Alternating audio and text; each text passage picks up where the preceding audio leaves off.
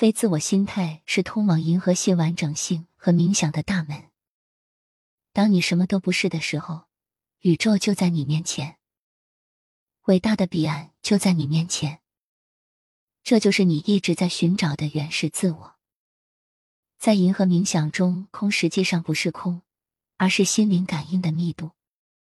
如果你能够做一段时间，而不去追逐任何思想，只是简单的体验心灵的自发和明亮状态，你可能会意识到，虽然空间没有任何概念化，但它并不是真正的空。有一种白噪音弥漫在整个空间的纹理。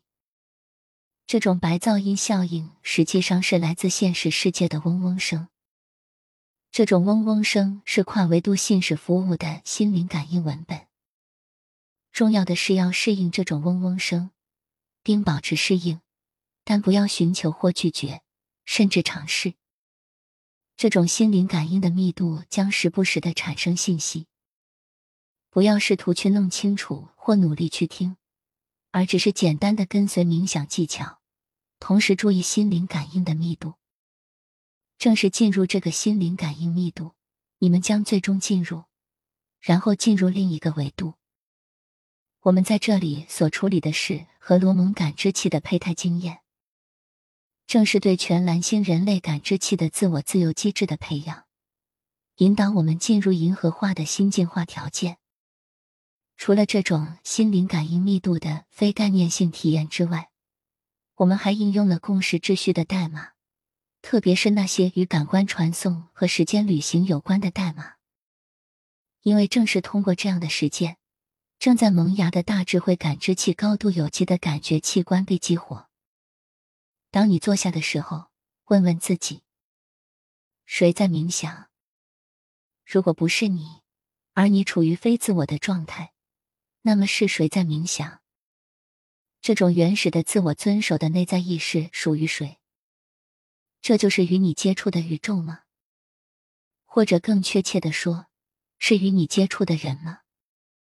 这种觉知起源于哪里？当我们说它是自我起源的时候，难道这不也适用于宇宙吗？宇宙心灵和意识的所有属性都是自我起源的创造者和所有创造物的创造者。这些创造物除了宇宙自我起源的冥想和不断的觉知之外，无处不在。所以，冥想的终极价值就是你与宇宙接触，或者说与宇宙同在。正是因为你学会了如何在长时间内与宇宙保持联系，你才能发展出所谓的神圣力量。这些是银河知识的力量。这就是为什么银河冥想和完人感知者的开启，成为了理解和参与第二造物力量的直接途径，净化你的灵魂的奖励。真正的自我是宇宙的脸，照耀在你们身上的宇宙之面是神圣知识和力量的智慧之光，它允许你们超越你们的第三维度自我感知，同时赋予你们力量，直到现在只是潜伏着，为了让你为集体心灵感应的冒险做好准备融合，以促进生命进化的下一个阶段。基本冥想指南。找到一个安静的空间和不被打扰的时间，坐在一个舒适的位置，脊柱挺直，双手放在膝盖上，跟随你的呼吸，把呼出的气作为焦点。无论什么时候想法出现，只要记录下来，有意识的用呼气来消除想法。如果你不得不移动或者感到痒，首先看看你是否可以让这种冲动过去。但是，如果你真的必须挠痒痒，那就有意识的去做。如果可以的话，试着这样做半个小时，甚至一个小时。过了一段时间，你会发现一个小时几乎不足以让你平静下来，所以你可以试着做两个小时。当然，你会意识到你的思想可能是急流的本质，非常难以控制，而且你可能在记住、消除思想。和回到呼吸之间有很长的间隔，这就是禅修的意义所在。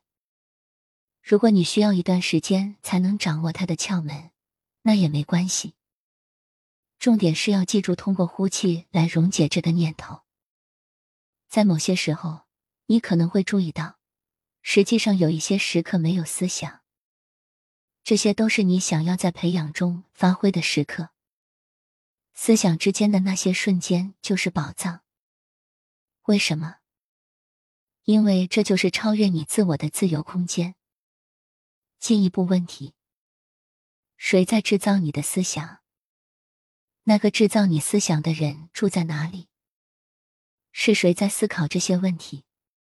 为什么？强迫性思维是如何产生的？是谁在他们起来后维持他们？又是谁在他们呼出时溶解他们？心灵的本质是什么？谁知道？这种心态一直存在吗？意识和空间是一样的吗？谁知道呢？